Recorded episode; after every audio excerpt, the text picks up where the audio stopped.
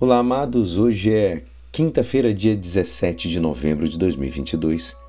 E hoje a nossa igreja nos convida a meditar juntos o Evangelho de São Lucas, capítulo 19, versículos 41 a 44.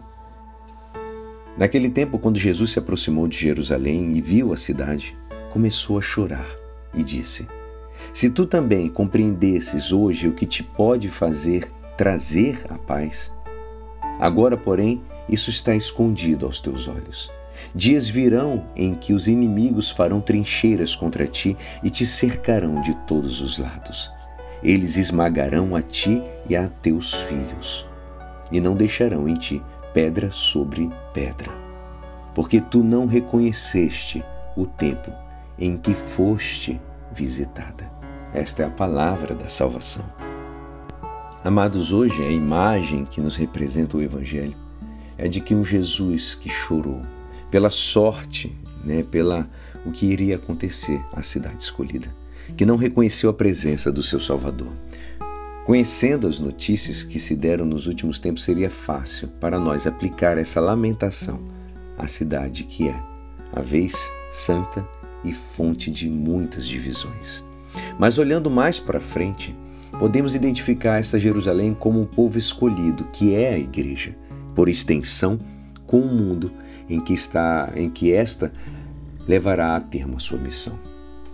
Se assim fazemos, encontraremos uma comunidade que, ainda que tenha alcançado o topo do campo da tecnologia e da ciência, geme e chora, porque vive rodeada pelo egoísmo dos seus membros, porque levantou ao seu redor os muros da violência e da desordem moral, porque atira no chão os seus filhos. Definitivamente, amados, o que encontraremos é um povo que não soube reconhecer o Deus que o visitava. Ponto.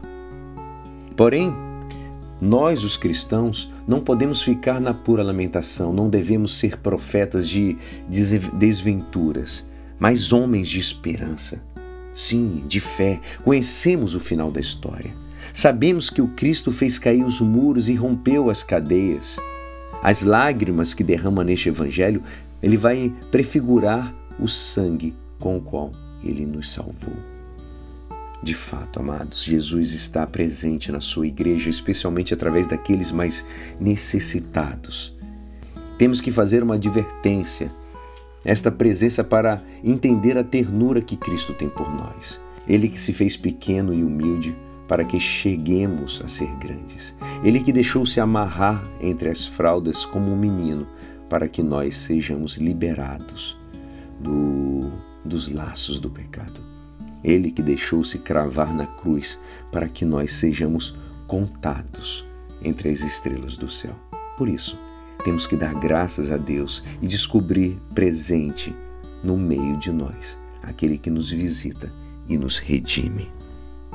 E é assim, esperançoso que esta palavra poderá te ajudar no dia de hoje que me despeço.